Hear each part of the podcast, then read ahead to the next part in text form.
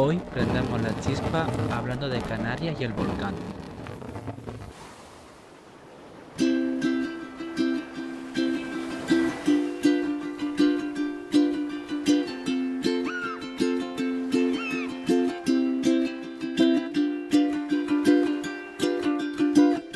A long, long time ago, there was a volcano living all alone in the middle of the sea.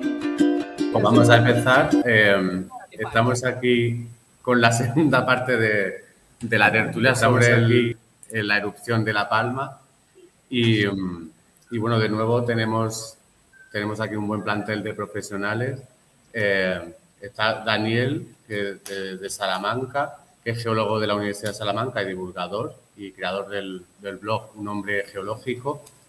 Eh, Méndez, que es geólogo y divulgador. Eh, Aitor Cid, que es geólogo, graduado en la Universidad del País Vasco y estudiante de- del máster de geofísica en la Universidad de Granada.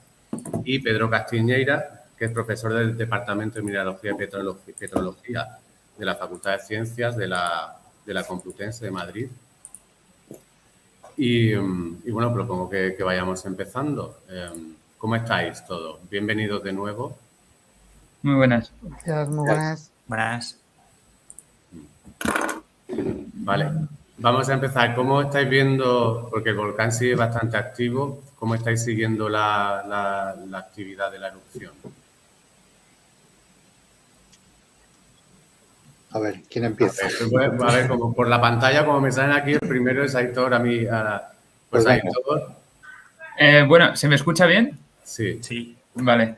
Eh, no, pues bueno, eh, yo sigo, bueno, por mi parte, yo sigo siguiendo el avance de, sobre todo de las coladas en día a día. Eh, bueno, es así, eh, una, de, una de las cosas que más importantes a seguir junto con, con la actividad sísmica.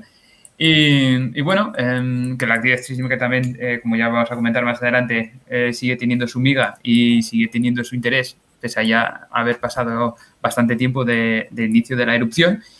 Y, y bueno, eh, al, final, al final, en pocas palabras, lo que más, por mi parte, más estoy siguiendo es eso, el avance de las coladas eh, y la actividad sísmica, que es indica, junto con dos indicadores, es decir, indican que, que, bueno, que la erupción sigue, sigue al pleno rendimiento. Muy bien. Eh, Daniel, Yo, la, pues, igual que la otra vez, desde el principio la sigo con mucho interés.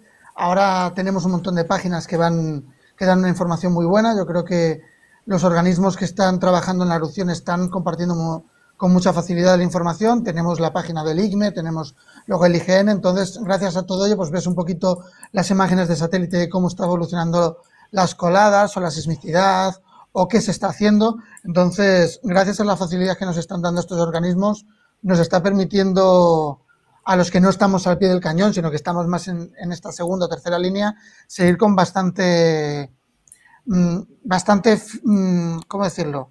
Muy próximo a la realidad, es decir, casi en directo.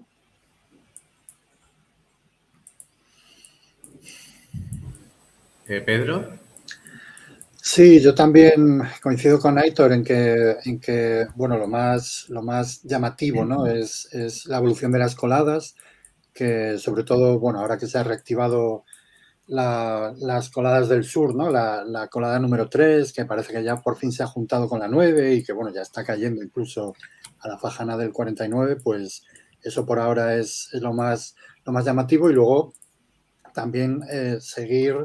eh, bueno, cómo, cómo van esos tubos de lava, ¿eh? cómo va la lava que no vemos, la lava que va por, por debajo, pues que sigue, en principio, parece que sigue alimentando a la, a la colada original. Y, y, bueno, y luego la del norte también parece que eh, sigue por ahí su, su camino.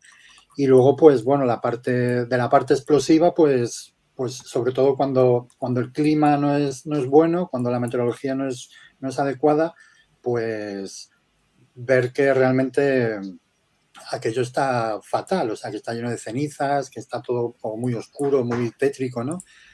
Y, siguiendo pues las emisiones de gases, la sismicidad, a mí me interesa también un poco, aunque, bueno, ya, ya me han contado que no, al final no va a ser un, tema muy importante el, tema de la petrología, ¿no? Porque había un, indicador posible que era la presencia o no de olivino, pero que parece que lleva saliendo olivino bastante tiempo, entonces, bueno, pues eso al final, digamos que no, no está funcionando muy bien, pero vamos, eh, siguiendo con mucho interés todos los indicadores y esperando ya por fin dar buenas noticias, que yo creo que eso es lo que estamos esperando todos, ¿no? Que, que en un momento dado por, poder decir, mira, ¿sabes qué?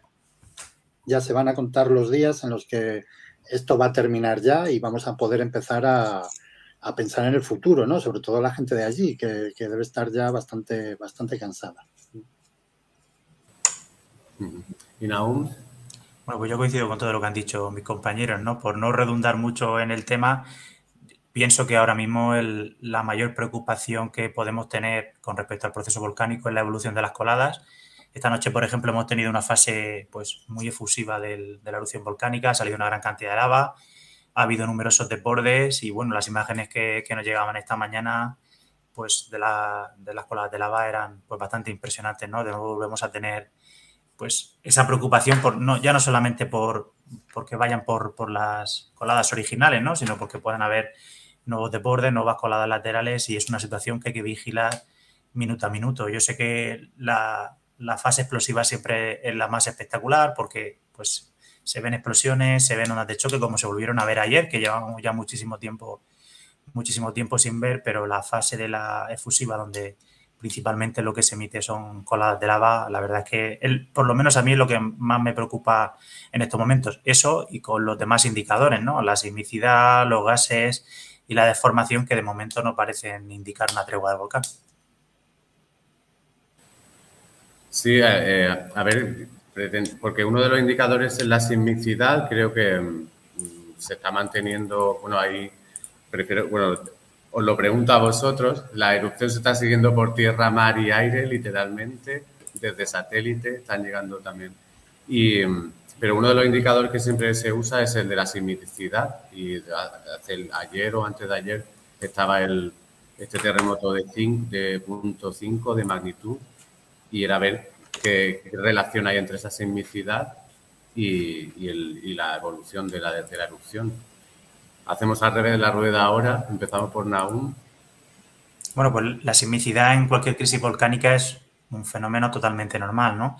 Lo que hay que estudiar es cómo va evolucionando la sismicidad a lo largo del tiempo, si va cambiando de profundidades, si va cambiando de magnitudes y qué nos quiere, y qué nos quiere decir, ¿no? Sobre todo por intentar observar si pudiese haber cualquier otro, otro futuro punto de emisión. De momento, la verdad es que la sismicidad sigue siendo bastante alta, aunque hoy ha bajado un poco la cantidad de terremotos con respecto a días anteriores, pero bueno, siguen siendo terremotos en una, en, a una profundidad de 30, 35, 40 kilómetros, que es una, una, un lugar más profundo, y luego los que están entre los 10 y los 15 kilómetros, que son los dos enjambres principales que tiene, que tiene esta erupción. ¿no? Aparte de eso, pues la sismicidad sigue, sigue funcionando en esos dos puntos y no podemos, no podemos decir mucho más, ¿no? porque tampoco tenemos muchos, muchos más datos. Estos días sí que es verdad que el IGN ha mostrado unos datos de relocalización sísmica en los cuales se puede ver mucho mejor con precisión cuáles son las localizaciones de todos los hipocentros y epicentros de, de los terremotos, ¿no? Y nos muestran perfectamente esas dos profundidades en las cuales se concentra prácticamente toda la sismicidad y cómo entre esos dos puntos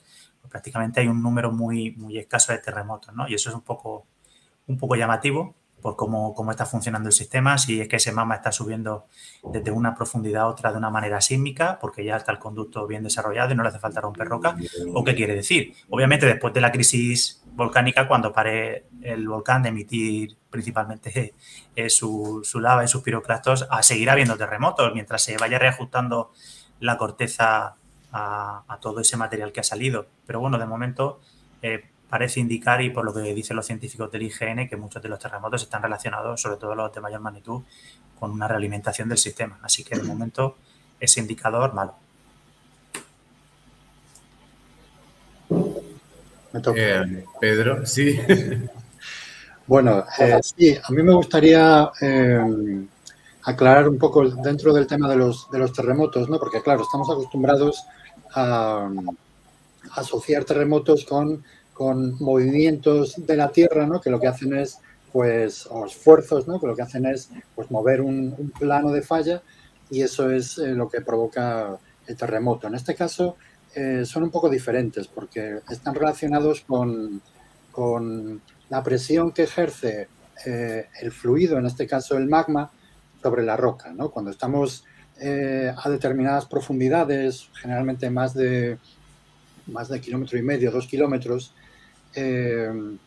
digamos que el fluido que pueda estar presente en la roca eh, ejerce una presión sobre la roca que, es igual a la presión que ejerce la roca sobre el fluido. ¿eh? Digamos que, eh, dicho de una manera técnica, la presión litostática, que es la presión de la roca, es igual a la presión de fluidos. ¿vale? ¿Qué es lo que ocurre? Que la presión litostática no va a cambiar nunca porque es, es la de la roca que está, que está ahí ¿no? y se mueve muy despacio. Sin embargo, si aumenta la cantidad de fluido, sí que puede ocurrir que esa presión de fluidos eh, sea ligeramente mayor que la presión litostática. Entonces, ¿qué es lo que ocurre? Cuando se produce esa situación en la que hay más, más fluido que ejerce una presión ligeramente mayor, pues, eh, ¿cómo responde la roca a ese aumento de presión? Pues lo que hace es que se rompe. ¿eh? Es el mismo efecto de la fracturación hidráulica, ¿no? del fracking que todos conocemos. Entonces, bueno, pues digamos que, estos, estos terremotos que están teniendo lugar ahora, ¿eh? que están relacionados con la inyección de, este, de estos magmas, pues eh, lo, que, lo que nos están indicando es precisamente eso, que está aumentando la presión de fluidos y eso está provocando que la, ropa, que la roca se rompa, ¿vale? Em, como dicen aún, es cierto que los terremotos están localizados en dos profundidades diferentes, entre 35 o 40 kilómetros y entre 10 y 15 kilómetros, pero que entre ellos no hay, no hay terremotos. Y yo coincido con él. Pienso que efectivamente el conducto, ese conducto entre los 35 y los 15, ya está bien formado y que, y que la roca por ahí no se va a romper. ¿eh? Eso son muy buenas noticias, porque lo que quiere decir es que eh, no, no va a salir magma en principio por otro lado. ¿eh? Eso que es una preocupación que tiene la gente sobre todo del sur, de Fuencaliente, ¿eh? pues mientras no haya terremotos entre los 35 y los 15 kilómetros por otra zona, el, conducto ese va a seguir siendo activo y no va a haber preocupación por, en ese sentido. Y eso, pues bueno, dentro de, la gravedad del asunto, pues son buenas noticias. ¿no? Y, luego, bueno, pues eh, sí, decir que, que, esos terremotos no van a alcanzar una magnitud mm, muy alta, en principio la erupción del hierro llegaron a, magnitud 5, que ya está bien, pero bueno, que, no es de lo más eh, grave que puede haber. Y luego, pues, que hay que tener en cuenta que seguirá habiendo terremotos después de la erupción, porque, claro, ahí está quedando un hueco que luego eh, la roca se tiene que, los materiales que están por encima se tienen que reajustar, ¿no?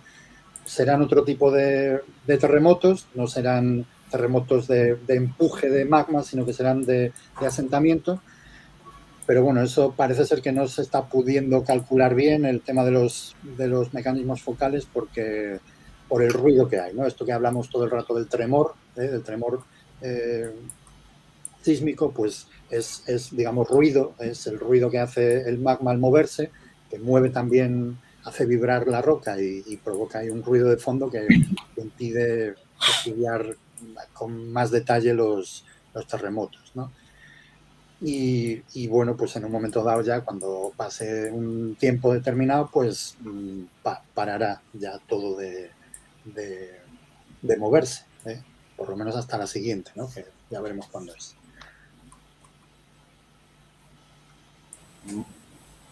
Muy bien. Creo que resulta un poco difícil ¿no? de, de, de abstraer. A mí una de las cosas que me sorprenden lo que más difícil cuesta imaginar es lo de la profundidad, de ver que hay a 11 kilómetros terremotos o a 30, 35.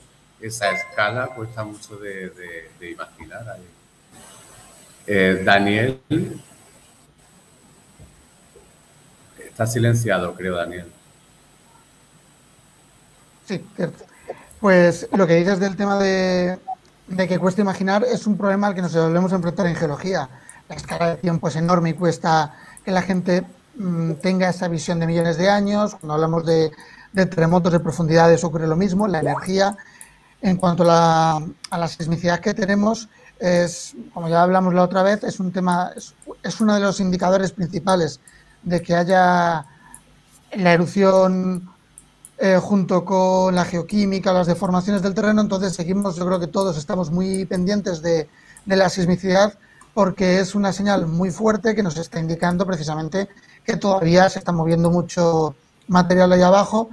Eh, las profundidades es muy llamativo, como ya han dicho, no quiero repetir el tema de las dos profundidades, por ejemplo, es, es representativo en muchos volcanes, también es común que, que se suele tener un, como una especie de, de foco de, de, hipocentros en el límite entre la corteza y, y, el manto, digamos, y luego tenemos otros ya a, una, a, unas profundidades menores. Siempre suele ocurrir, por lo menos cuando yo estoy viendo datos de los volcanes, suele, suele darse el caso, entonces es muy interesante y muy llamativo. También me llama mucho la atención cómo ha ido evolucionando la, la, la sismicidad. Justo antes de que entrara en erupción el volcán, por ejemplo, teníamos una gran cantidad de terremotos de magnitud inferior a, a 2. Llegó la erupción, la sismicidad se redujo un montón. Ahora, claro, el magma había encontrado salida. Ahora tenemos una gran actividad de terremotos de una magnitud ya considerable. La suerte que tenemos es que están siendo los más profundos. Pero, pero claro, es un tema muy interesante que dice que posiblemente, claro, aquí no hay todavía verdades absolutas de ningún tipo, que no parece que la erupción vaya a terminar en un plazo relativamente corto. Es decir, yo no creo que en los próximos dos o tres días, no me va a pillar mal los dedos, eh, la erupción vaya a terminar. Aitor. Eh, bueno, eh, yo poco más que añadir a lo que han dicho los, mis compañeros, pero sí es cierto que yo tengo muchas ganas de ver eh, cuando salga que se, se hará y, y, y, seguramente haya gente trabajando en ello, eh, la tomografía sísmica de, la isla. Eh, será muy interesante ver, hacer esas, ver el resultado de esa especie de TAC que, se le hace a, la isla y, y, y ver, eh, poder, poder intuir la estructura interna de la isla y, poder asociar la estructura, a ver si hay algún tipo de nexo, algún tipo de unión entre la estructura y lo que, y lo que son los dos puntos de, de sismicidad importantes que estamos teniendo seguramente también eh, tenga mucho que, aportarnos eh, la estructura interna de, la, de, la, isla y ver y, o poder intuir por dónde está siendo la, la, erupción, qué tipo de estructuras hay por dónde está siendo la erupción y, bueno, poder entender mejor también el, el comportamiento de la isla y poder ligarlo, como he dicho, esa estructura de la isla a los dos puntos importantes de, de sismicidad que estamos teniendo.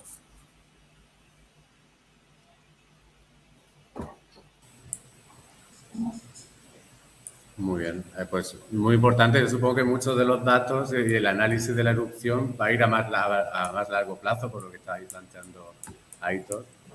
Y, el, sí, bueno, el, ah, disculpa. Sí, sí, sí, Aitor. No, eh, sí es cierto que, que todavía tendré, eh, con el tema de la sismicidad y con la deformación y tal, tendremos eh, debate e investigación para los próximos años. Como como por ejemplo pasó en, en la isla del Hierro, el, todo el proceso de, de, toda la serie sísmica desde un principio hasta el final, hasta que se dio la erupción, toda la migración de los terremotos que hubo de norte a sur y en las reactivaciones sísmicas que hubo a posteriori en los siguientes años, pues todo ello da, da para mucha investigación, da, da para mucho análisis en los próximos años y seguramente tardaremos en sacar muchas conclusiones.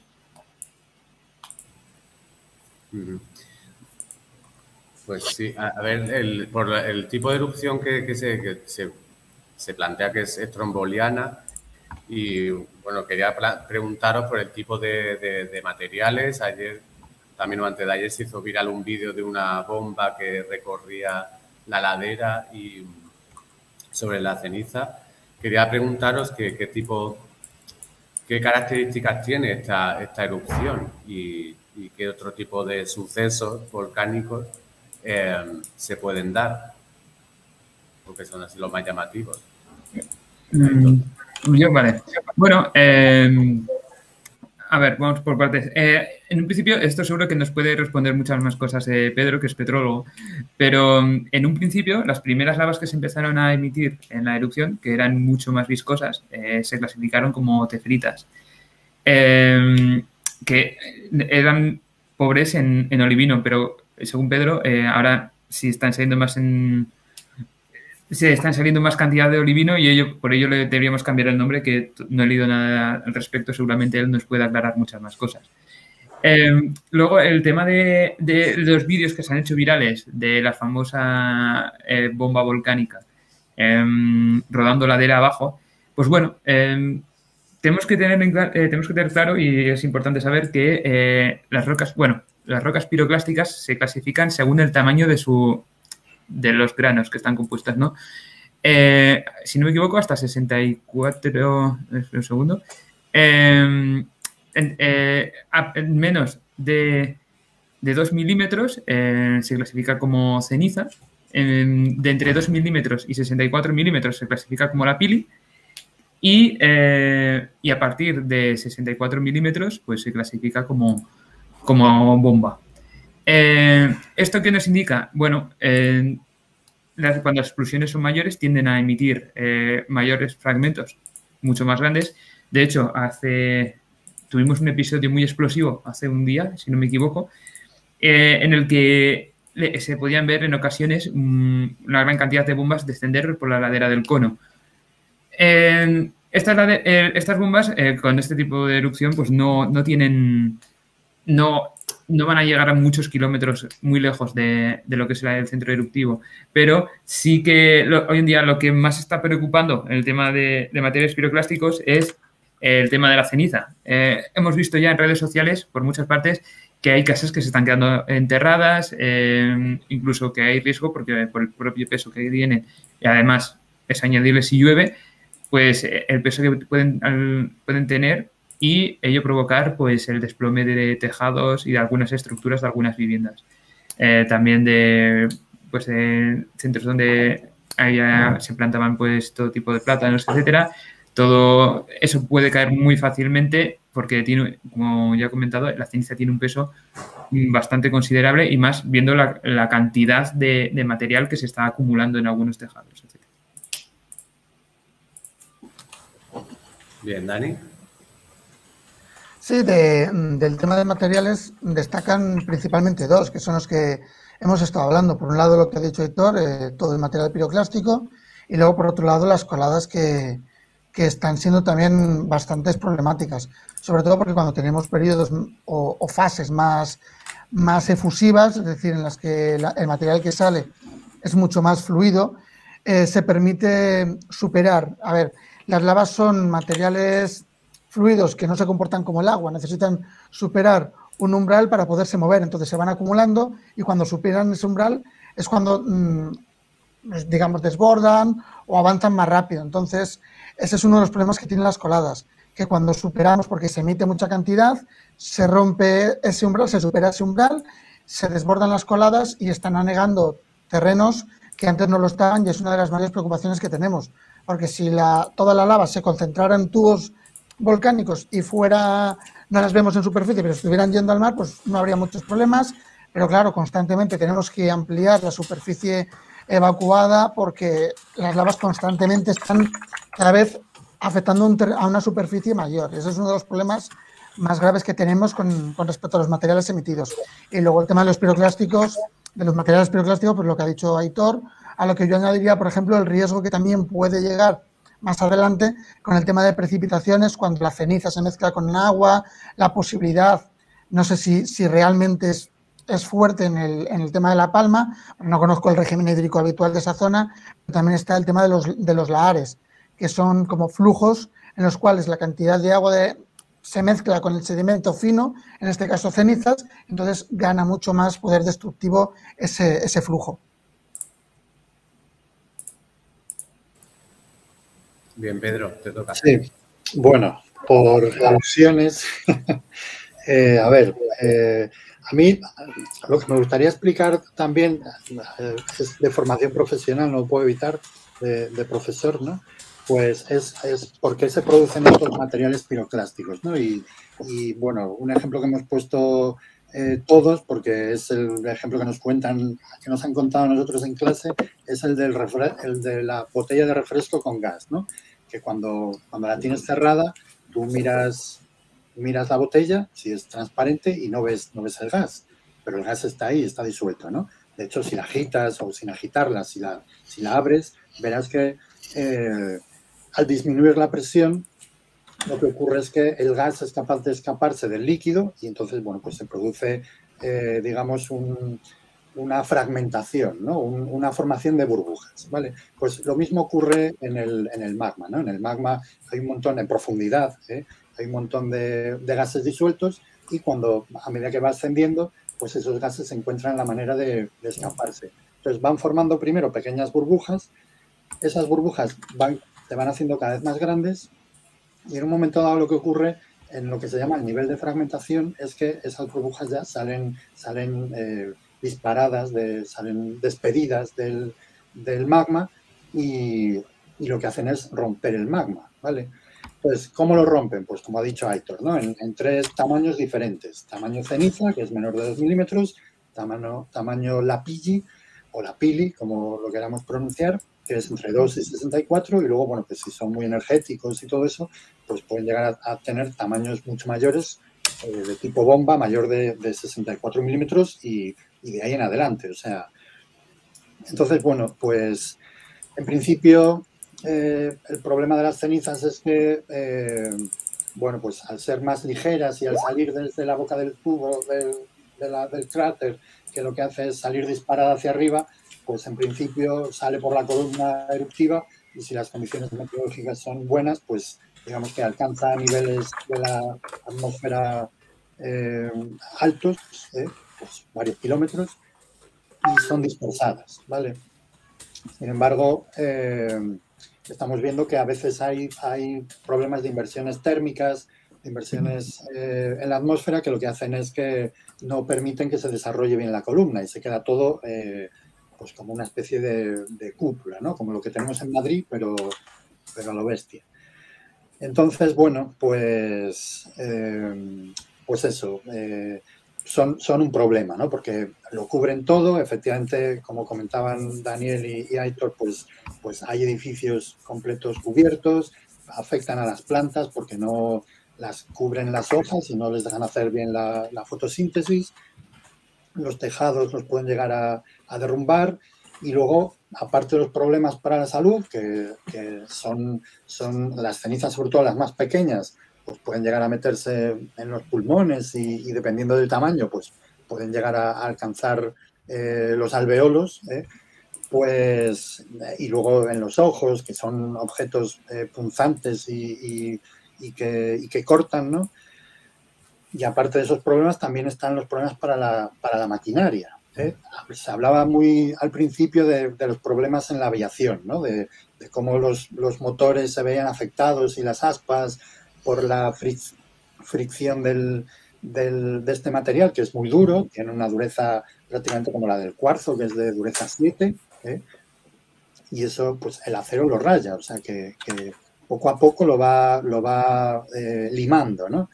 Pero es que no solamente en ese tipo de maquinaria, es en todas las máquinas que hay en la isla en este momento, están eh, jodidas, porque los coches, eh, cualquier tipo de objeto, de motor eh, que se mueva más rápidamente, en el momento en el que tenga un poco de ceniza dentro, pues ya, ya estás listo para, que se estropee. Veíamos el otro día imágenes de, de, los, de los coches ¿no? y de los filtros de los motores que estaban llenas de, cenizas, bueno, pues, pues esos coches eh, en, breve van a quedar inutilizados.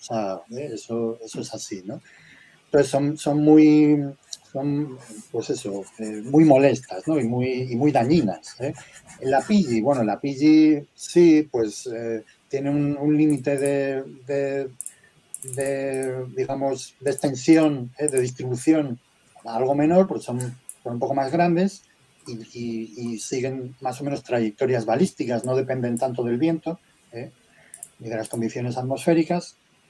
Y en principio, bueno, si hubiera cantidades más o menos aceptables, pues estaría bien porque se usan como material de construcción, ¿no? Sería como, como lo usan mucho allí el picón, ¿no? En, Canarias. Lo que pasa es que, claro, una cosa es tener un poco de la pigi y otra cosa es tenerlo todo lleno de la pigi. ¿eh? Eso mm, no hay manera de, de gestionarlo, ¿no? Y el tema de las bombas, pues es lo más llamativo. ¿eh?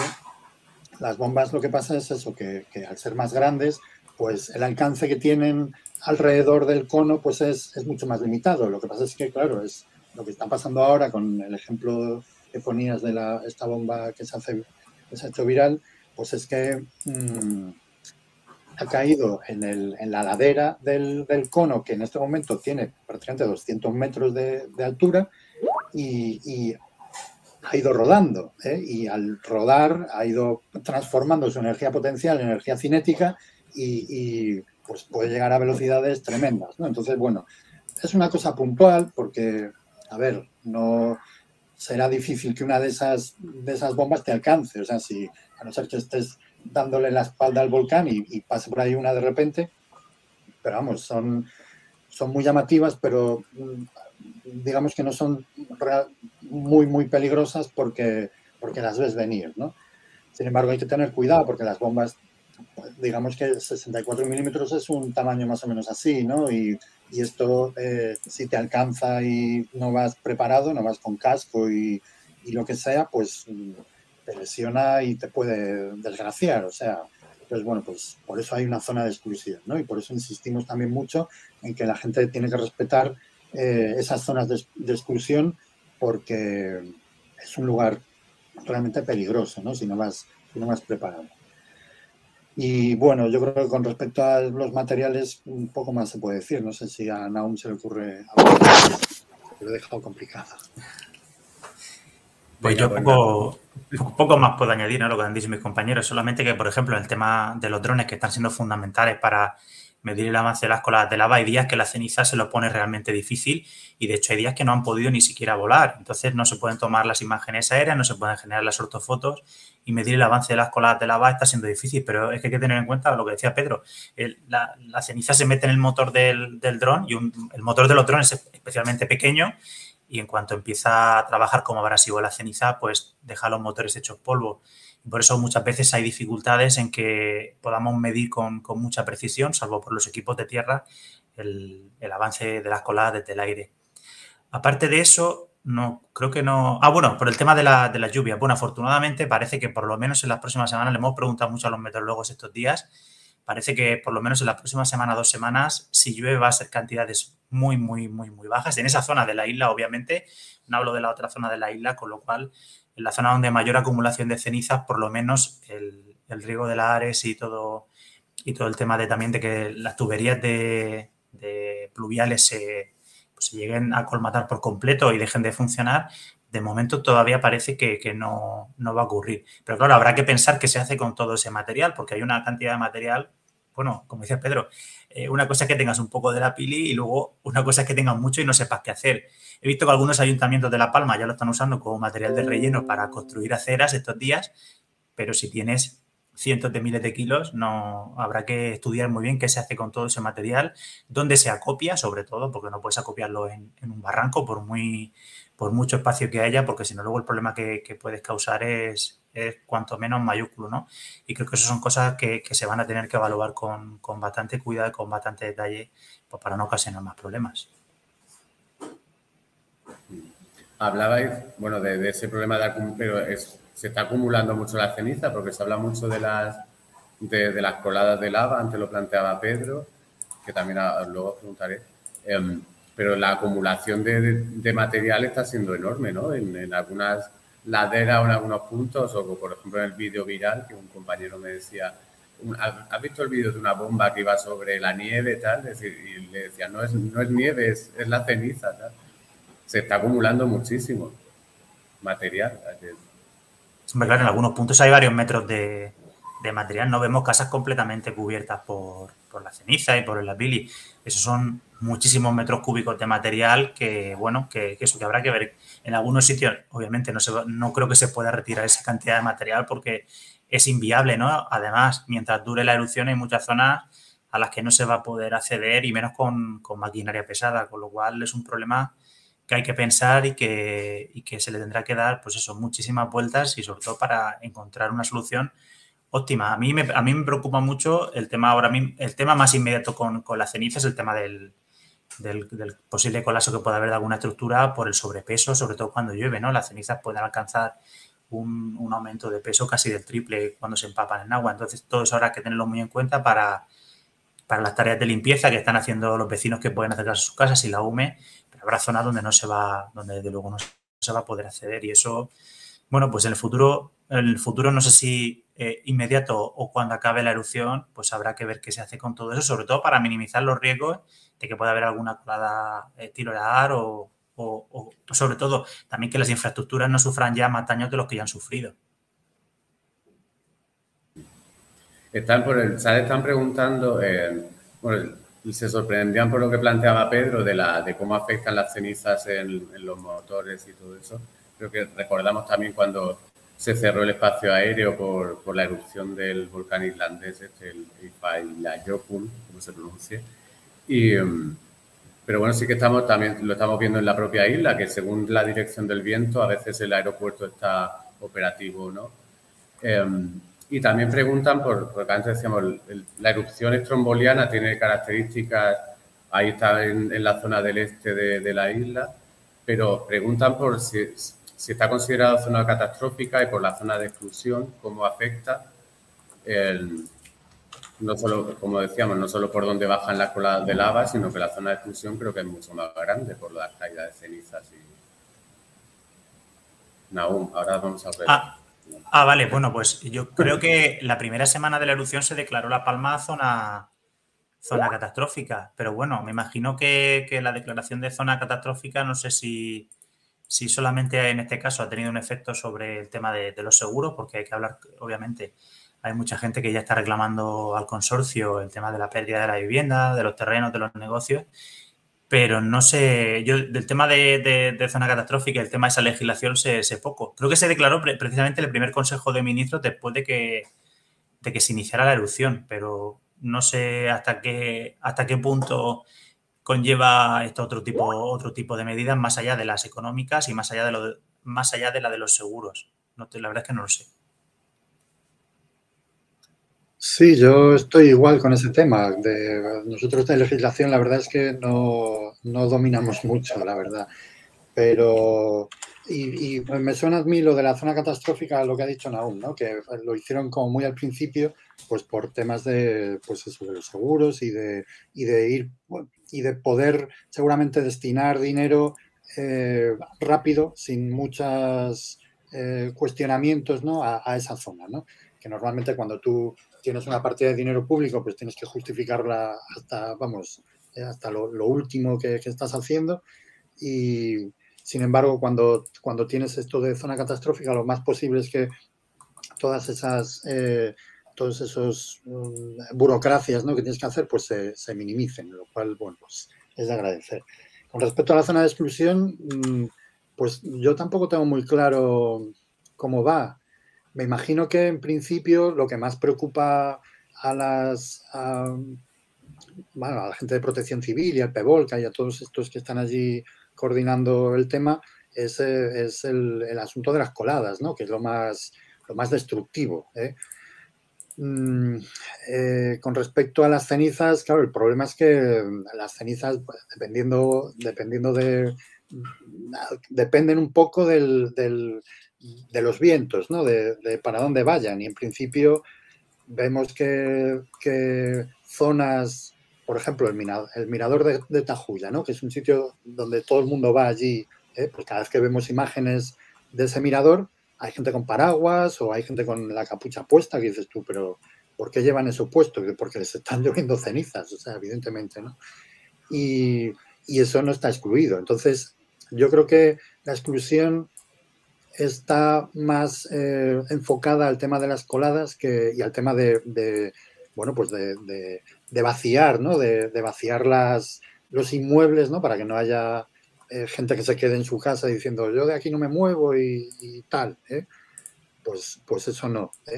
Y las cenizas, como son un poco más incontrolables, pues yo creo que no, no las están teniendo mucho, mucho en cuenta. Seguramente la zona que ya está excluida es donde más acumulación de, material piroclástico, voy a decir en, general, hay.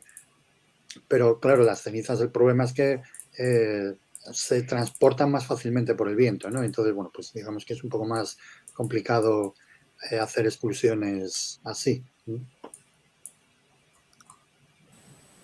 Dani. Sí, yo no tengo mucho más que añadir. He estado, mientras comentaban Nauni y Pedro, un poquito el tema de, lo de zona catastrófica y efectivamente sí que se sí que se aprobó al principio, el 28 de septiembre creo que es, el Consejo de Ministros declaró La Palma como zona catastrófica. Y ahora estaba leyendo un poquito para recordar la legislación que, que implica y demás. Y claro, yo creo que ahora mismo la zona de exclusión es sobre todo las zonas donde hay un mayor riesgo eh, casi inminente o, potencial muy fuerte de, que lleguen las coladas. Las cenizas, es que es lo que dice Pedro, cambia mucho según el viento, lo que hemos comentado antes. Puede que hoy el aeropuerto esté cerrado porque las nubes, el viento está llevando la ceniza en esa dirección y mañana el aeropuerto está abierto porque la ceniza está yendo en otro lado. Es muy difícil eh, hacer una zona de exclusión que contemple cenizas precisamente por ese tema, porque van a ir variando mucho y sería un lío decir hoy esta zona está y mañana no. Entonces no se podría. Las coladas es diferente porque sí que es algo más permanente, más lento, que te permite eh, pues eso, evacuar zonas donde haya un riesgo más, más cercano. Y lo mismo ocurre con, en su momento con las nubes de, de gases de, emisiones, sobre todo cuando se habló del tema de que las coladas llegaran al mar. Esos gases que se emitieron, pues también hubo una zona de exclusión en la cual se contemplaba la dónde podría llegar esas nubes de gases, que al final siempre fue menos de lo que los medios dieron a entender inicialmente, pero bueno, que también era un riesgo que había que tener en cuenta y que se tomaron las medidas oportunas. Y, nada más que añadir de este tema, yo creo. Aitor, ¿tú tienes algo más? Yo, em, el, tema, el tema legislativo tampoco lo manejo en absoluto. Es algo que, al igual que mis compañeros, pues no, no controlo de ello. Sé que eso, lo que al principio, casi una semana así después, se decretó el estado de eh, el estado de alarma de emergencia en la isla, eh, de catástrofe, perdón. Y, bueno, em, también añadir que eso, que ha sido todo muy cambiante respecto al tema de, de la ceniza y tal hemos tenido ocasiones en las que la ceniza eh, se ha dirigido hacia el hierro, ha llegado a caer en el hierro, incluso hay gente que ha reportado que ha habido olores eh, relacionados con azufre y tal en el hierro incluso. Y eh, también, bueno, en otras ocasiones, y en, esas ocasiones, como he comentado, iba hacia el hierro y entonces el aeropuerto podía estar operativo perfectamente. En cambio, otros días la, la, ceniza se ha dirigido hacia Tenerife, hacia La Gomera, y y el aeropuerto ha estado impracticable. De, de, hecho, bueno, pues tuvieron bastantes problemas a la hora de, de, limpiar las pistas, etcétera, los primeros días, recuerdo, que llegó la ceniza a esa zona. Y, y bueno, eh, también comentar, que creo que no se ha comentado, que es que hay una, una zona de exclusión marítima también, en la que no está permitido entrar, salvo que sea algún algún buque de investigación gubernamental que esté, o investigación o de salvamento que esté autorizado, no está permitido entrar. Y, bueno, todo lo demás ya, ya lo han dicho mis compañeros. ahí sobre, también estamos viendo en la, en la, erupción que es algo muy, lo decía ahora, que es algo muy cambiante y variable, incluso en la forma del cono, todo, las, la evolución de las, de las coladas, que, luego se movieron hacia el norte, ahora están por la zona del sur. Eh, ¿hay, alguna, ¿Hay alguna predicción sobre eso o, no sé, no hay, se tiene que ver sobre el día a día? Como, como, se comentó al principio de la erupción, que nos preguntaban siempre eh, a la gente, pues bueno, a los geólogos, eh, sobre todo a los que se mostraban en medios de comunicación, etcétera, pues eh, no, como en aquella ocasión se nos preguntaba qué tipo o cuánto iba a durar la erupción o qué se, hay cosas que no se pueden saber. En este caso, eh, sí se puede saber que eh, este tipo de conos son inestables. Se están formados por la acumulación de material piroclástico que cae cerca del cráter o del punto eruptivo y eh, se acumulan y, cuando hay variaciones de presión porque sale más magma, por ejemplo, o porque es mucho más explosivo, eh, la, erupción se vuelve explosiva, es, eh, ese tipo de conos es fácil que colapsen. Por lo tanto, nosotros, me acuerdo que muchos pensábamos, yo me, yo me incluyo, que, que cuando la lava llegó al mar y empezó a formar la fagana, eso eh, iba a ser bastante estable y que no iba a salirse de ahí porque ya tenían como el camino hecho hacia el mar. Eh, ¿Qué pasó? Que en un principio, en los primeros momentos, eso se veía bien. Lo que pasa es que eh, se empezaron a abrir porque llegó más aporte de magma desde el interior de la Tierra y se empezaron a abrir otras bocas. El, cono se derrumbó en parte y empezaron a fluir coladas de lava hacia otros puntos que, que en, un principio pues se habían salvado o que no habían sido tan afectados. Entonces, pues bueno, eh, es difícil predecir que, por dónde va, por dónde va a ver, dónde van a ir las lavas eh, o las coladas de lava a medida que va avanzando la erupción, porque eh, incluso hemos visto que se han abierto cráteres o fisuras fuera del cono. Y, bueno, ese tipo de cosas nosotros no las podemos predecir. Sí que podemos intuir que llega más aporte, de magma desde el interior de la Tierra porque eh, podemos ver eh, que hay más deformación mediante satélite o porque vemos variación también en, la actividad sísmica, que se puede volver, por ejemplo, un poco más intensa que en, otros días. Eh, dicho esto, pues bueno, eh, al, principio, al principio de la erupción, no sé si al día o a, los dos, tres días, se creó un mapa de por donde era más probable que eh, bueno, se moviesen las coladas de lava hacia el mar. Y en gran parte aceptaron, acertaron, perdón, y si vemos ese mapa, que yo no lo tengo a mano, pero si se puede buscar fácilmente, porque se publicó en varios medios de comunicación y en redes sociales del Instituto Geográfico Nacional, etcétera, pues eh, se puede ver eh, dónde sería más probable que avanzasen esas coladas de lava y en su mayoría, eh, en su gran parte, acertaron. Dani.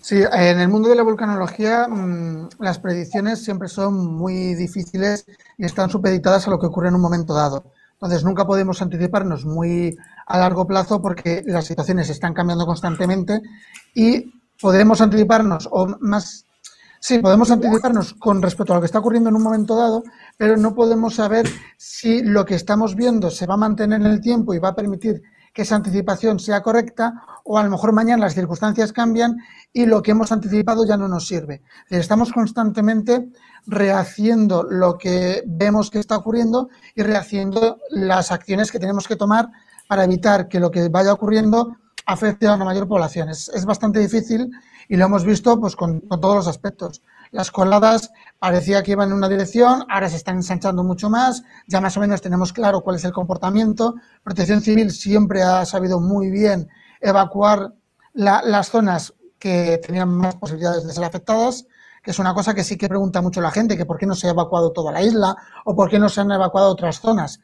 No se evacúa la isla porque una evacuación es dinero y evacuar unas partes que sabemos que no se van a ver afectadas, pues es como un poco absurdo, sobre todo sabiendo que, pues eso, que no se van a afectar. Entonces, tenemos que ir viendo cómo va evolucionando la erupción y en función de esa evolución nosotros ir tomando las medidas, o en este caso, protección civil y los organismos que están al pie del cañón ahí en, en la erupción, las medidas que vayan tomando. No es nada fácil y es eso, tenemos que siempre un poquito verlas venir. En cuanto vemos, actuamos. Como si ¿cómo decirlo? Tú vas a cruzar una carretera y tú sabes que puede haber un coche. Entonces, ¿cómo te anticipas? Pues mirando a un lado y a otro. ¿Ves que viene un coche? Pues no cruzas, o mm, vas más rápido, porque ya estás viendo una trayectoria del vehículo. Esto es lo mismo. Tenemos que ver esa trayectoria que van tomando las lavas y nosotros ya tomamos esa medida. ¿Cruzamos, no cruzamos o qué hacemos? Y es constantemente eso. Vamos reinventando o vamos rehaciendo lo que vayamos viendo según cómo vaya evolucionando. Predecir, es bastante difícil. Pedro. Eh, sí, la verdad es que, es, muy complicado, ¿no? La predicción, podemos, podemos eh, saber más o menos en qué, en qué rangos de, actividad nos estamos moviendo, ¿no? Porque al ser una actividad de tipo stromboliano, pues sabemos que hay eh, partes más explosivas, partes más eh, efusivas, ¿no? Ahí, ahí, se van combinando esas dos, se van combinando esas dos eh, etapas, ¿eh?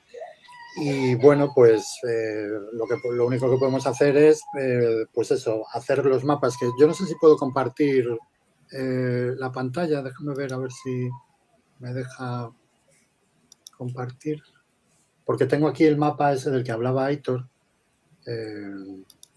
A ver, no, no me deja. Bueno, no pasa nada. Creo que tienes que darle a alternar pantalla compartida, ¿puede ser? Sí, sí, le doy, le doy ahí, pero... Ah, espérate, una ventana, a ver. El... Este. Pero me parece que no lo va a pillar. No, me dice que no. Bueno, da igual. Es un, es un, un mapa de peligrosidad que publicó el IGN muy al principio ¿eh? Y que, bueno, realmente yo lo estoy viendo ahora y, vamos, es que eh, las coladas eh, están ahí, o sea, van por, van, siguen el camino que se hizo con ese modelo, ¿no? Con el modelo probabilístico de lavas, Boris con V 2.01. Entonces, este tipo de modelos es muy fácil de hacer, bueno, muy fácil. Digamos que se pueden hacer con, sistemas de información geográfica, ¿no? Calculando, calculando las pendientes, calculando eh, una, tasa de emisión, digamos. ¿eh? El problema es, eh, el problema es que eh, este volcán está emitiendo más lava de la que se estaba esperando. Y, todos al principio pensábamos que iba a haber simplemente esa, esa rama, esa colada que iba, la, número uno, ¿no? que llegó hasta el mar y que se iba a quedar ahí, que iba a seguir todo por ahí. El problema es que, ¿qué pasa? Que, que la lava sigue el camino más corto hacia abajo, ¿vale? Y a medida que va, a medida que va rellenando el terreno, pues eh, va haciendo que ese no sea el camino más, más, eh, más corto hacia abajo, ¿eh? sino que tiene que ir siguiendo los alrededores, ¿no? Y entonces, bueno, pues por eso se va expandiendo hacia tanto el norte como el sur. Mm, ¿Qué va a ocurrir? ¿Qué va a ocurrir? Se, se va a quedar ahí o, va, sí, o va, se va a quedar ahí o, va a seguir echando lava y va a seguir desbordando y va a liarla más por otros sitios.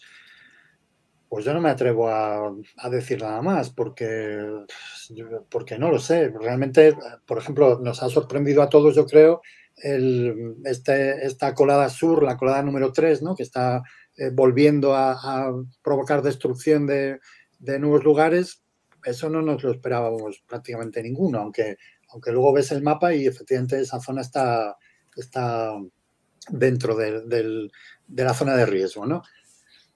Entonces, bueno, pues, pues eh, es difícil de decir, o sea, es difícil de decir. Lo que sí podemos decir es que, o por lo menos tener la seguridad de que, de que en principio la,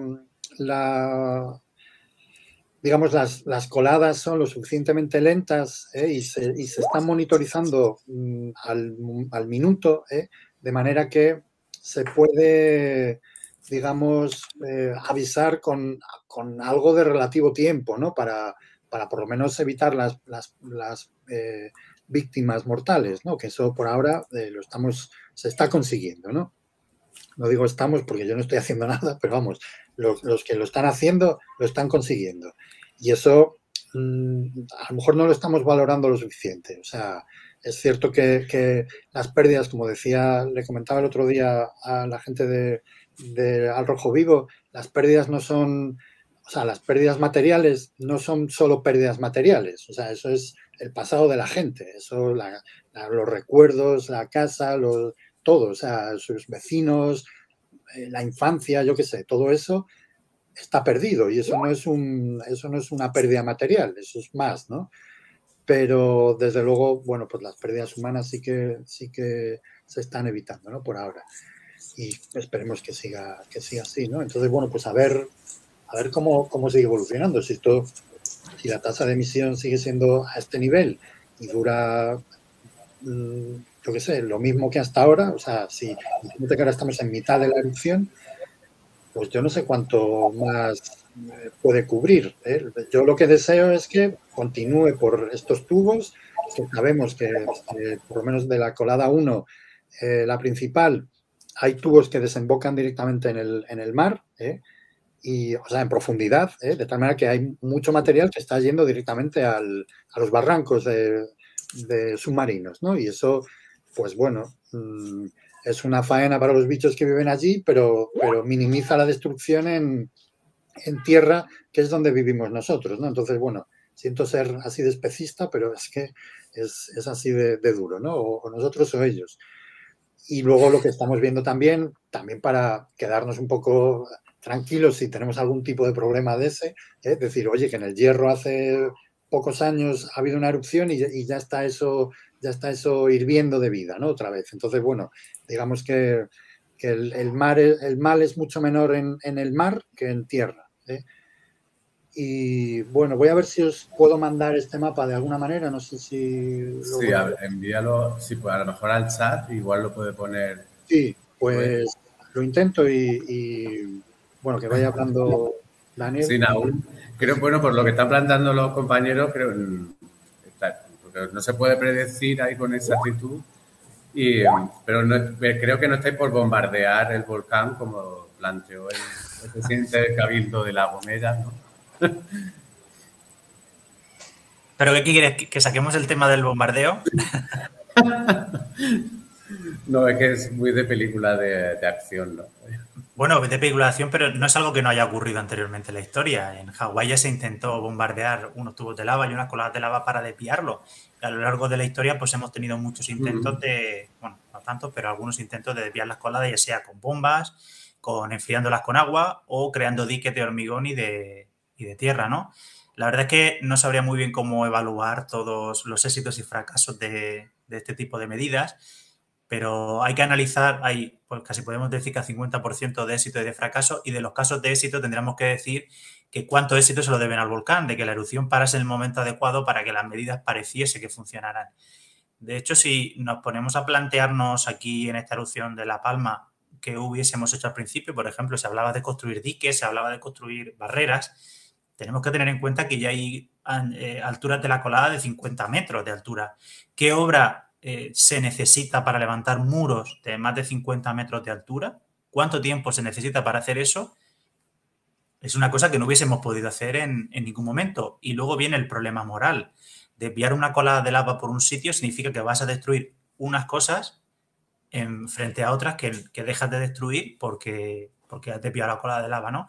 Y eso es un punto muy importante porque al final o dejas la naturaleza que haga lo que tenga que hacer porque es una fuerza contra la que no tienes que luchar o puedes incluso causar más destrucción y tenemos que tener en cuenta que esa zona de La Palma pues tiene cierta densidad de población, tiene muchísima densidad de cultivos de, plataneras y de invernaderos yo creo que cualquier solución hubiese sido, hubiese sido mala, ¿no? Yo sé que, que es duro ver enfrentarse a una, a una naturaleza como es una erupción volcánica, que no sabes cuánto va a durar la erupción. Como dice Pedro, si sigue así el ritmo, no sabemos cuánto más va a poder cubrir la, la, lava, ¿no? Porque al final, prácticamente de la zona de exclusión, si continuara así, pues habría cubierto una, una gran parte, ¿no?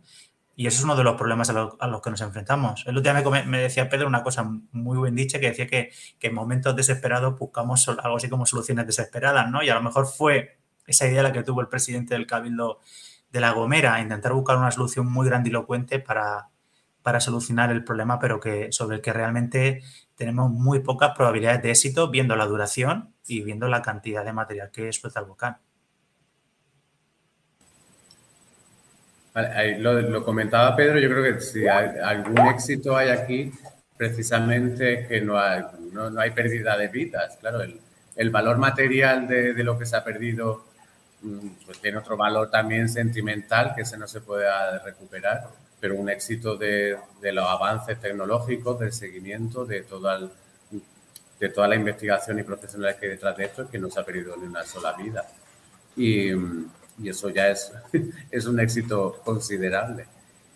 Sí que os quería preguntar, porque se, se dice en las redes, o bueno, en las redes o en los ámbitos, que esta erupción en Europa es de la de las que más graves o que más consecuencias están teniendo desde la de el Etna del 1944 o el Vesubio, no me acuerdo. El Vesubio. El Vesubio del 1944. Y es ver Em, el mapa, muy bien. ¿Se ve, no, el mapa de ahora? sí. Sí. Este es el mapa que quería poner em, Pedro. Claro, efectivamente, aquí se ve la, fisura que han simulado para la emisión de las lavas y bueno, vemos como el mapa de probabilidad pues prácticamente ha, retratado perfectamente lo que, lo que está ocurriendo, ¿no? Sí, la verdad es que es bastante, bastante espectacular, ¿no? Como, como, bueno, han conseguido reproducir prácticamente lo, lo, lo que, lo que se ha, eh, vamos, lo que ha ocurrido al final. O sea, que... Sí, lo único, que, lo único ha sido que un poco al norte, eh, que aquí sale más al verde, al lado de la montaña de la laguna y tal, ahí sí que ha, ahí sí que ha, ha llegado bastante material, pero bueno, a grandes rasgos sí que han acertado. claro, es que esto era con la topografía. Tenemos que tener en cuenta que este modelo es con la topografía previa a la erupción. Con la, con la erupción la topografía ha cambiado mucho y este mapa solamente, bueno, que, que tenemos disponible nosotros, ¿no? Solamente tiene en cuenta eh, la topografía antes de la erupción y con la, con la erupción hemos visto que el, territorio ha cambiado muchísimo en la horizontal y en la vertical. Por eso no, está contemplado quizá aquí esa posibilidad de, de desborde por el norte de la montaña de la laguna.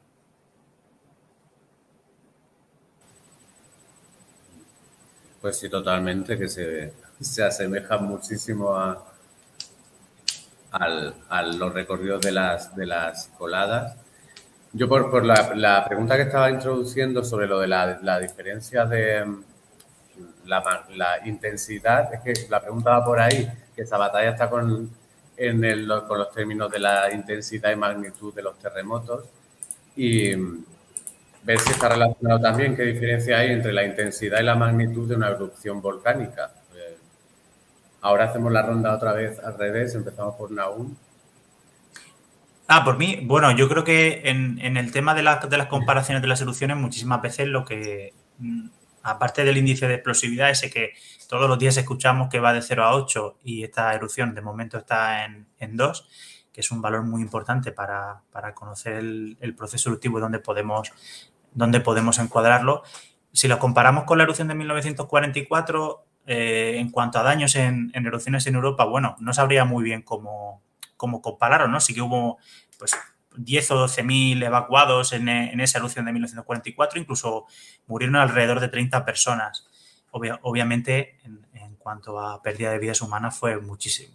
Bueno, aquí no tenemos ninguna y en la erupción del Vesubio fueron 30 personas, ¿no? Que fue, fue mucha gente.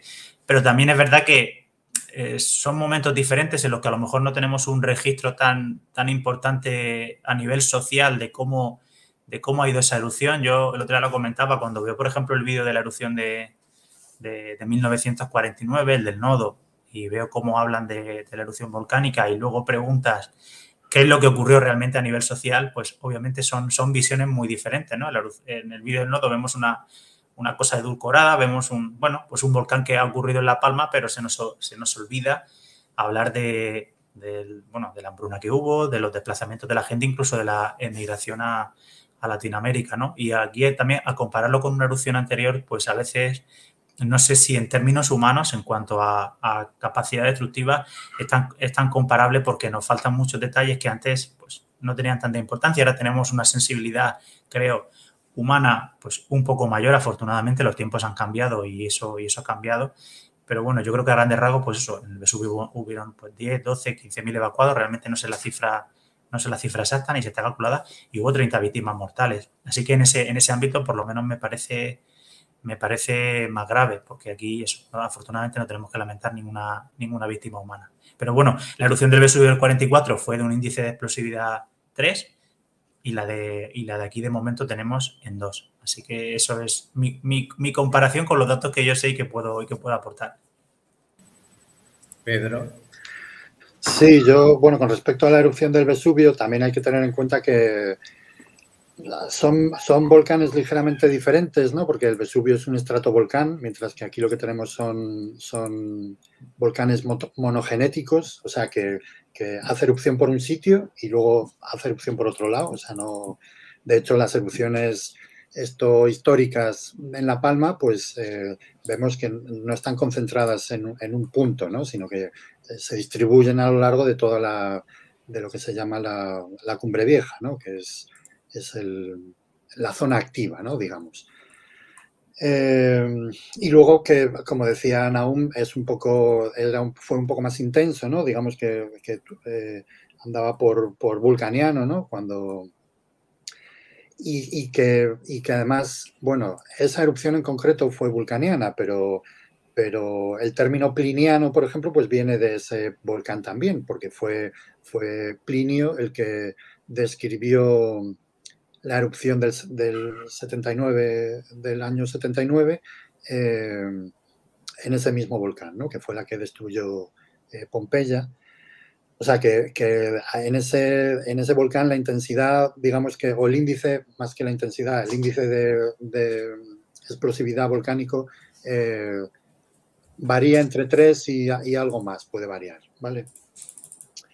Luego, ¿qué más? Eh, con respecto a lo que preguntabas de, bueno, y también otro, otra cosa, otra diferencia es que en ese momento estaban en guerra, o sea que eso era también, que creo que además, aparte de las víctimas humanas y, todo, hubo un escuadrón de, aviones que también fue destruido, o sea, y que claro, eso tuvo, bueno, pues sus consecuencias, ¿no? En el, en el desarrollo de la, de la guerra, ¿no?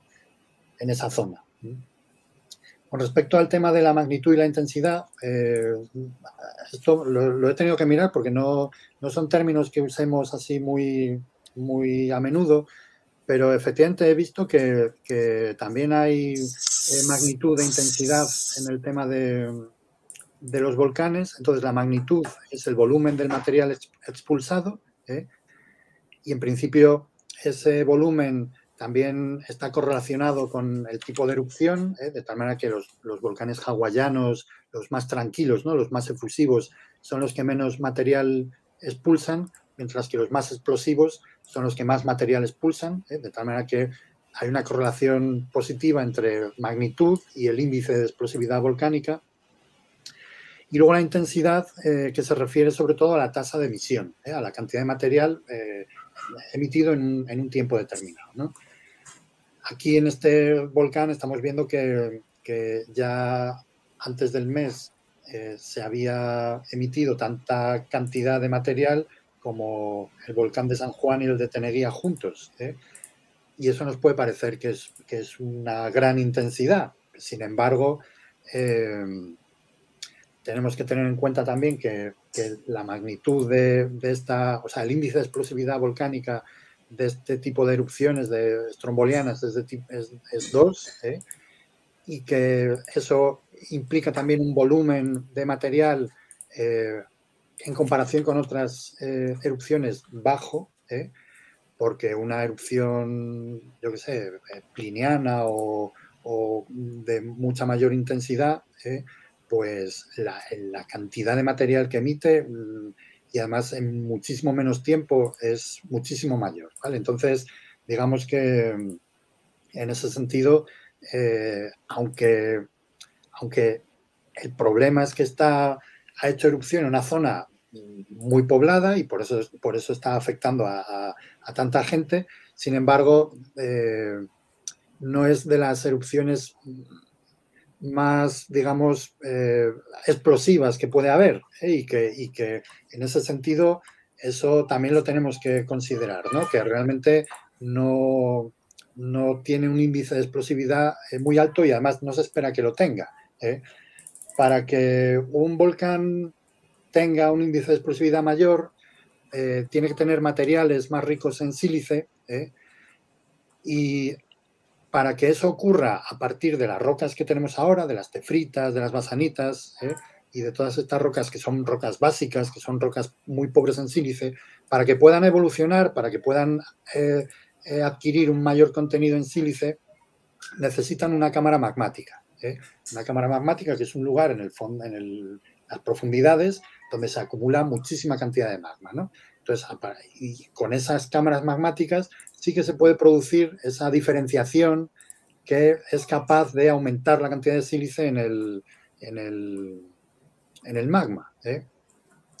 Y, aunque hablemos de ellas, aunque muchas veces eh, haya compañeros nuestros que hablan de, no, las cámaras magmáticas que están debajo, eh, digamos que es una simplificación. No hay cámaras magmáticas en este momento debajo de este volcán.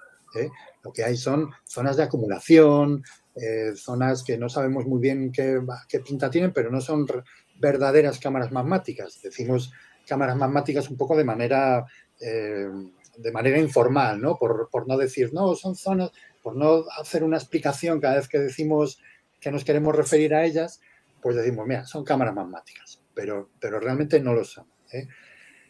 Y, pues, creo que poco más se puede decir. Eh, ¿Qué más? Eh, sí, poco más. Yo creo que con eso sería suficiente, por mi parte. Pues Daniel, Sí, yo voy muy en la línea de lo que han dicho Naún y Pedro. Eh, con el tema de lo de intensidad y magnitud, iba a explicar justo, ya se me ha adelantado Pedro, lo ha explicado genial, entonces no hay, no hay nada más que añadir por ese tema. En cuanto a lo de la comparación, es que es lo que dicen aún. Muchas veces nos empeñamos en, comparar volcanes que son muy diferentes unos a otros y no es tan fácil decir este es más peligroso o, que, otro. No, todos tienen su, su, riesgo, su peligro y también muchas veces depende también de la exposición de la gente. Es, vamos a ver, un, un, volcán que pueda ser muy explosivo si está en una zona donde no vive nadie, pues no va a provocar los mismos daños que una zona muy poblada, que es como la que estamos teniendo ahora. Entonces, son, son temas un poquito más complicados. Y lo que sí que me gustaría añadir un poquito, complementar lo que ha dicho Pedro, el tema de, para que tengamos un índice de explosividad mayor, necesitaríamos que el magma tenga más contenido en sílice y eso implica en, en, el diagrama que tenemos muchas veces que usamos para clasificar las rocas volcánicas por sus características químicas, el llamado diagrama TAS, eso supondría pasar prácticamente del extremo izquierdo al extremo derecho, porque las tefritas y las basanitas son rocas que son las que tenemos ahora mismo en principio, son rocas eh, básicas o ultrabásicas, mientras que nosotros tendríamos que pasar a un contenido en sílice mucho mayor para poder tener una, una erupción con una explosividad mucho mayor. Y, yo creo que poco más que añadir, es que los dos lo han explicado genial ya, ya todo este tema.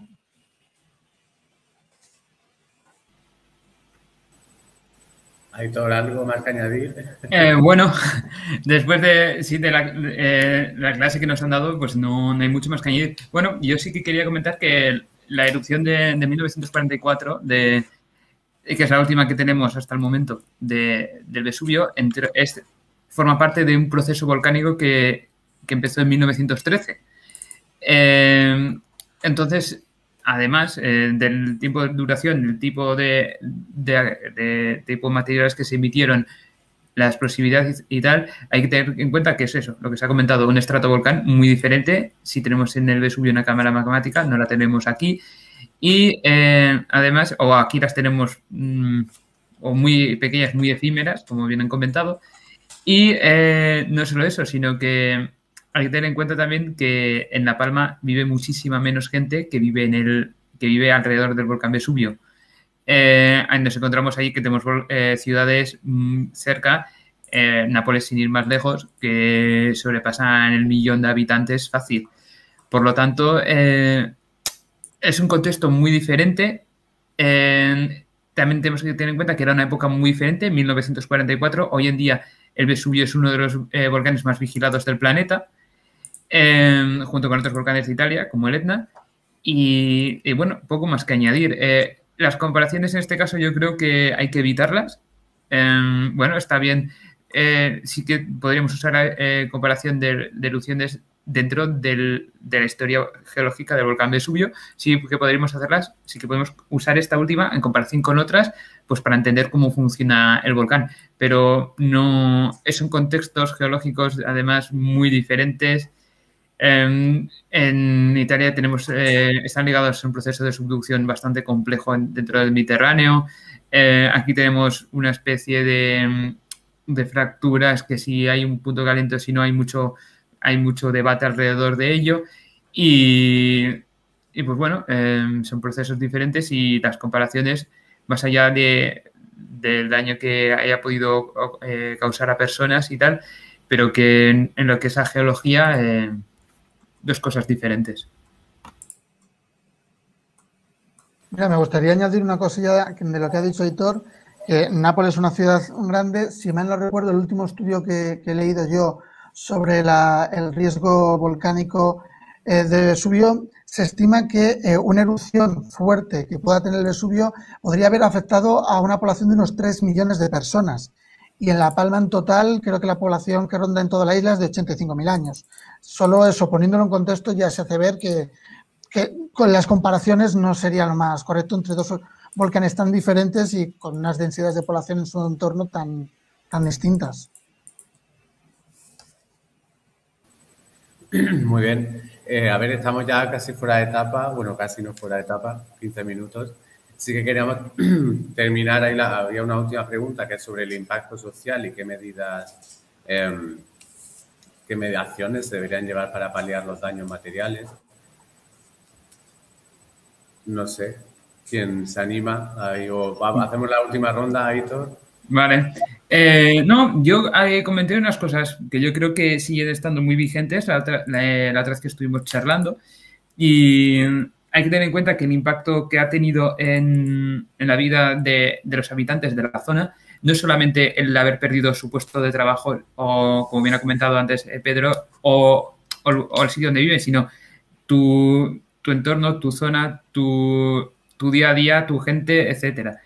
Em, tus rutinas, eh, tu vecindario. Y, bueno, eh, de eso, de ahora del futuro, estas personas que se tienen que hacer cargo es, eh, el Estado. y las instituciones europeas son las que tienen que, encargarse de que, de que, estas personas vuelvan a tener una vida lo más parecida posible, dentro de las posibilidades, por supuesto, a lo que tuvieron antes con un puesto de trabajo y una vivienda digna. De, y, bueno, eh, que pasar tiempo. Eh, esto no se va a hacer en, evidentemente en dos días porque va, a empezar, tenemos que ver cómo queda el asunto una vez termine la erupción. Y, bueno, tenemos que ser conscientes de que y, ser, ante todo, las instituciones, eh, los gobiernos y todo tienen que ser sinceros a la hora de, plantear las alternativas y de, y de contar a la gente lo que se va a hacer sin ningún tipo de sin ningún tipo de, mentiras y tal. Y además, pues eso, también es, eh, yo espero que en Canarias eh, esto, esto empiece a ser un, la primera piedra para que se haga una educación geológica.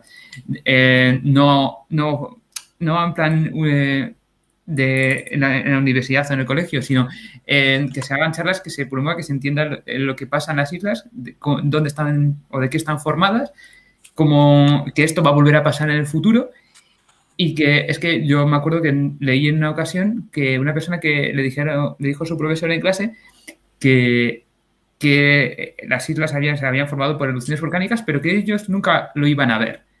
Claro, eh, ¿cómo le explicas ahora a las personas que en clase se les dijo eso, que ahora están viviendo en primera persona una erupción que se ha llevado su casa, se ha llevado su puesto de trabajo, se ha llevado su vida en muchas ocasiones porque hay gente que no pudo sacar nada de casa.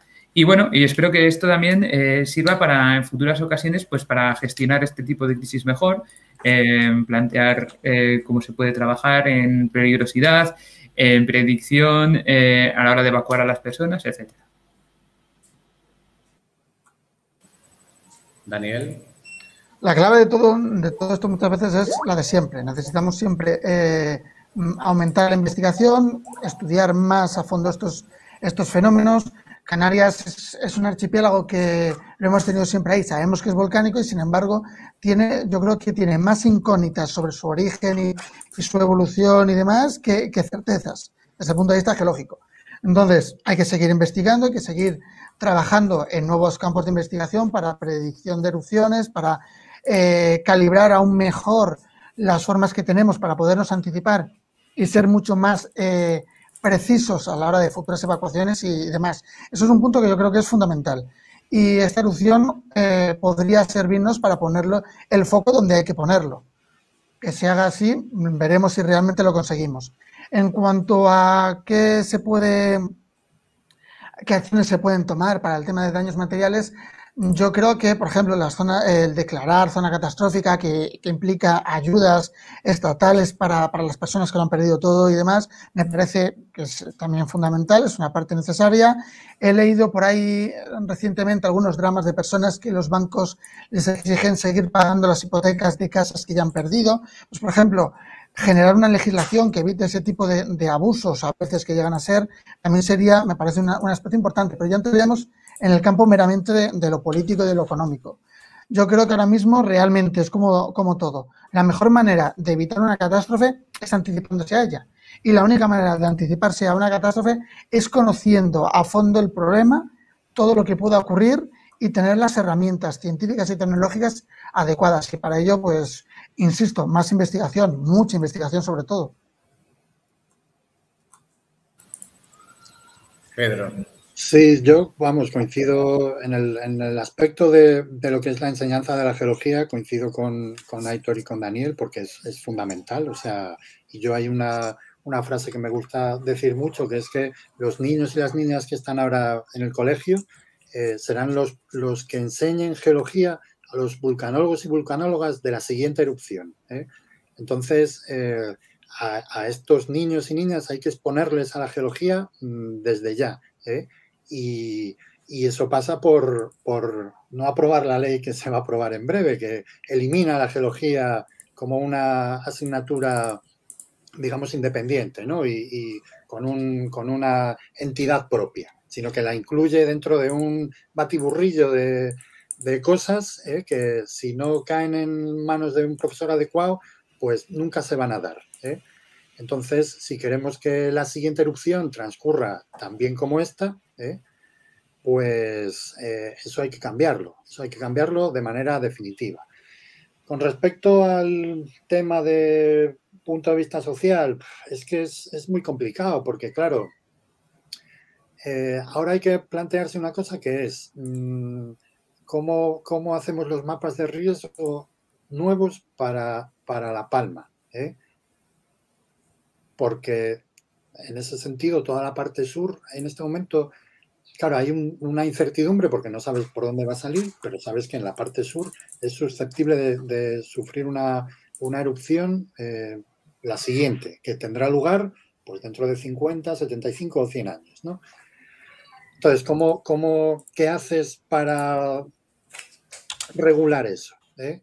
Pues no, solo, no solamente las viviendas, son también las plantaciones. Resulta que, claro, la, la parte sur es la más adecuada para para eh, poner las plantaciones, sobre todo en, las zonas más llanas, ¿no? Porque es por donde mejor por donde mejor puedes hacer comunicaciones, por donde mejor puedes poner infraestructura, toda la infraestructura necesaria para, para eh, poner una plantación de riego, de comunicaciones, en fin, todo, ¿no? Pero sin embargo es la zona más peligrosa, porque sabes que en esa zona plana es donde van a llegar las coladas ¿eh? y se van a expandir. Lateralmente, porque ahí es donde, como funcionan los, los, líquidos de, no newtonianos, ¿no? Como son, como son las, las coladas, ¿no? Entonces, eso va a ser muy complicado. Luego, luego todo, todo no solamente las, los barrios, las casas, sino todas las plantaciones eh, que había, ¿dónde se van a, a, recolocar? Porque en la parte norte es muy complicado, son, son zonas muy, muy abruptas, eso va a ser difícil y, pues, pues no lo sé, eh, eso hay que tenerlo también en cuenta, ¿no? Y luego eh, hay, hay, una posible ventaja que es el tema del geoturismo, ¿eh? pero claro, mm, tú no le puedes decir a alguien que se ha dedicado a, a, cultivar plátanos toda su vida, ahora dedícate al geoturismo, o sea, ¿eh? lo, de, lo de reinventarse y todo eso está muy bien para los neoliberales, pero no funciona así. O sea, no es que tú llegas un día y dices, ay, pues ahora me dedico a no sé qué. Pues no, porque no tienes los conocimientos que necesitas para hacer eso, ¿no? No lo puedes hacer tú, o sea, ¿eh? te, lo tienen que hacer directamente, o sea, es que no, no funciona así. Entonces, esa, ese optimismo eh, así de decir, ay, qué bien, un geoparque vamos a tener aquí, qué bien, turismo y tal. No, señor, eh, la isla de La Palma no vive del turismo, no, es una parte mínima la que, la que puedes recibir. Porque además tú para tener turismo necesitas unas infraestructuras que La Palma pues no tiene. tiene infraestructuras para plantar plátanos, pero no para recibir turistas. ¿eh? Entonces, bueno, pues con eso también hay que tener, hay que tener cuidado, ¿no? ¿no? No hay que fliparse con el rollo del geoturismo y todo eso, que sí, yo, vamos, pienso ir, en cuanto termine la erupción voy para allá. Pero, pero no, yo no sé si La Palma está preparada para, cambiar de, sistema y decir, no, pues ahora en vez de plátanos nos dedicamos al turismo. ¿eh? Tampoco sé si es muy deseable eso, porque La Palma tiene un, caché, digamos, ¿eh? de isla bonita y de todo eso, que viene porque el turismo es, limitado, ¿no? Entonces, bueno, pues digamos que, que va, a ser, va a ser complicado, ¿no? Y, y ahí va a ser un problema y porque, claro, cuando termine la erupción, que es cuando todo eso se tenga que solucionar, pues el foco estará en otro lado y, ya no habrá medios, ya no habrá, eh, vamos, medios de comunicación, ya no habrá nada y a ver, a ver qué pasa ahí, ¿no? A ver si no se olvidan de ellos, ¿eh? como pasó en Lorca, por ejemplo, que todavía hay gente que no sabe nada de sus casas cuando el terremoto y, entonces, bueno, pues a ver, a ver qué pasa, ¿no? Porque ahora les gusta mucho ir allí y hacerse las fotos, pero pero esas fotos se las tienen que hacer después, ¿eh? no ahora, sino seguir haciéndolas después. Entonces, bueno, pues es un tema preocupante y que a ver, a ver cómo se soluciona, ¿no? Tiene difícil, difícil solución. Así que bueno, pues hay que estar ahí. A ver, Naum, ¿qué dice? A ver, Naum, ¿qué dice? Yo coincido con todo lo que han dicho mis compañeros y un tema fundamental es la educación. Un pueblo que vive si no de espaldas, a lo mejor con desconocimiento de los riesgos geológicos a los que se enfrenta, pues es un pueblo menos preparado para, enfrentarse a ellos al final. Y se necesita muchísima educación de la geología porque muchos riesgos geológicos a los que nos enfrentamos en, España son, son de origen geológico, tenemos terremotos, tenemos volcanes y bueno, creo que es muy importante que en toda, a lo largo de todo nuestro recorrido educativo por lo menos nos enseñen de qué son, cómo funcionan y dónde se pueden dar con mayor frecuencia, que eso es fundamental que lo conozcamos. Igual que todos los días vemos el tiempo y nos dicen si van a llover 100 litros por metro cuadrado o no, hay que verlo con cierta naturalidad. Yo sé que es un tema muchas veces que puede resultar poco agradable, pero es un tema fundamental, sobre todo de preparación, que muchas veces se nos olvida, que es importantísimo. Luego, respecto al tema pues no, de subvenciones o de ayudas, yo sé que es un tema muy complejo, pero la peor parte muchísimas veces que la que pagan los, van a pagar los palmeros es la parte de la burocracia, que les va a llevar por un camino durísimo, un camino de espinas hasta poder coger algo con lo que empezar a, vivir una, nueva vida, si es que eso es, posible, que espero que, sí que lo sea. Y sobre todo pedirle siempre a las administraciones que sepan que son personas que, que están pasando por un grado de sufrimiento extremo, que es que además no sabemos cuándo va a acabar, porque las ayudas que a lo mejor se han planteado son insuficientes. No sabemos cuánto tiempo más va a durar la erupción volcánica y que intenten ponérselo lo más fácil posible a estas personas. Yo sé que siempre tiene que haber control para evitar la pillería, pero es fundamental que esas personas no se queden desamparadas y que el Estado no desampare eh, con, la burocracia eterna. Como decía Pedro, todavía hay gente que el Lorca no sabe, no sabe nada y el fenómeno del Lorca fue un segundo en comparación con, la erupción, ¿no? Es una cosa que ocurre en apenas unos segundos, acaba y ya se puede empezar una fase de, reconstrucción. Sin embargo, aquí no sabemos cuándo va a acabar y ese proceso puede ser largo, puede ser difícil. Hay que hablar del tema de los riesgos, una nueva cartografía de riesgos que quizá necesite la isla de La Palma. Hay que abogar por siempre un, urbanismo responsable. Quizá las plantaciones de plátanos en muchos casos ya no sean, no sean recuperables porque esa zona que ha ocupado la lava pues obviamente va a tardar muchísimo tiempo en, poder usarse. No lo sé, yo escuché que el Cabildo de La Palma sí que quiere, quiere volver a recuperar todas esas zonas de plantaciones de plátanos, pero realmente a mí técnicamente me parece un tema súper muy complejo del que, bueno, no tengo, no tengo ni idea de cómo, de cómo realmente se podría hacer.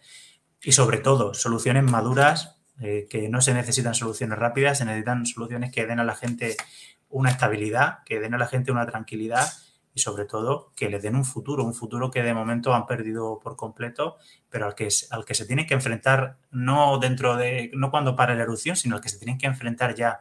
Es un, y que yo sé que, es difícil, ¿no? Pero son temas de los que hay que hablar y sobre todo cuando acabe la erupción, no olvidarse de la gente de La Palma, porque como también ha dicho Pedro muy bien, es muy, está muy bien ir una vez al mes o dos veces al mes a hacerse una foto con la gente, saludar, el, hablar con, los palmeros, pero cuando las cámaras se vayan de La Palma, la vida continúa y esa gente que estaba desamparada puede seguir desamparada durante mucho tiempo. y en un Estado eh, moderno y democrático como, es España, desde luego no podemos permitirnos ese lujo. Muy bien, creo que ha sido muy, muy constructivo. Llegamos al final, propongo, y lo primero, daros las gracias a todos. Es, siempre por el chat estaban felicitando de escucharos y de aprender de, vosotros. Y, y, también, bueno, invitaros a, próximas tertulias, invitaros a que propongáis también cosas vosotros, desde luego. Em, Creo que el tema de la geología, por lo que decía Pedro, de que pretenden relegarlo, como uno en otro ámbito, la, filosofía también, pero la geología es un desconocido, yo creo, para la, gran mayoría y está detrás de, una inmensa mayoría de, los terrenos científicos y, tecnológicos y de, todo. Y invitaros a, próximas tertulias, no sé si se me ocurren. Y bueno, muchas gracias a todos. Os, seguimos. Muchas gracias. Muchas gracias por invitarnos. Con Guillermo esta, esta tarde hacen un, un Twitch ahí con, con, Martínez Frías, que va a estar muy interesante. A las 8. a las 8. Hammer TV, un Twitch. Y, y, a los demás pues seguimos en las redes. Y, muy bien. Pues nos vemos en los medios. Muchas gracias. gracias. Gracias. Que vaya bien. Hasta luego. Your time, your time to shine, your time.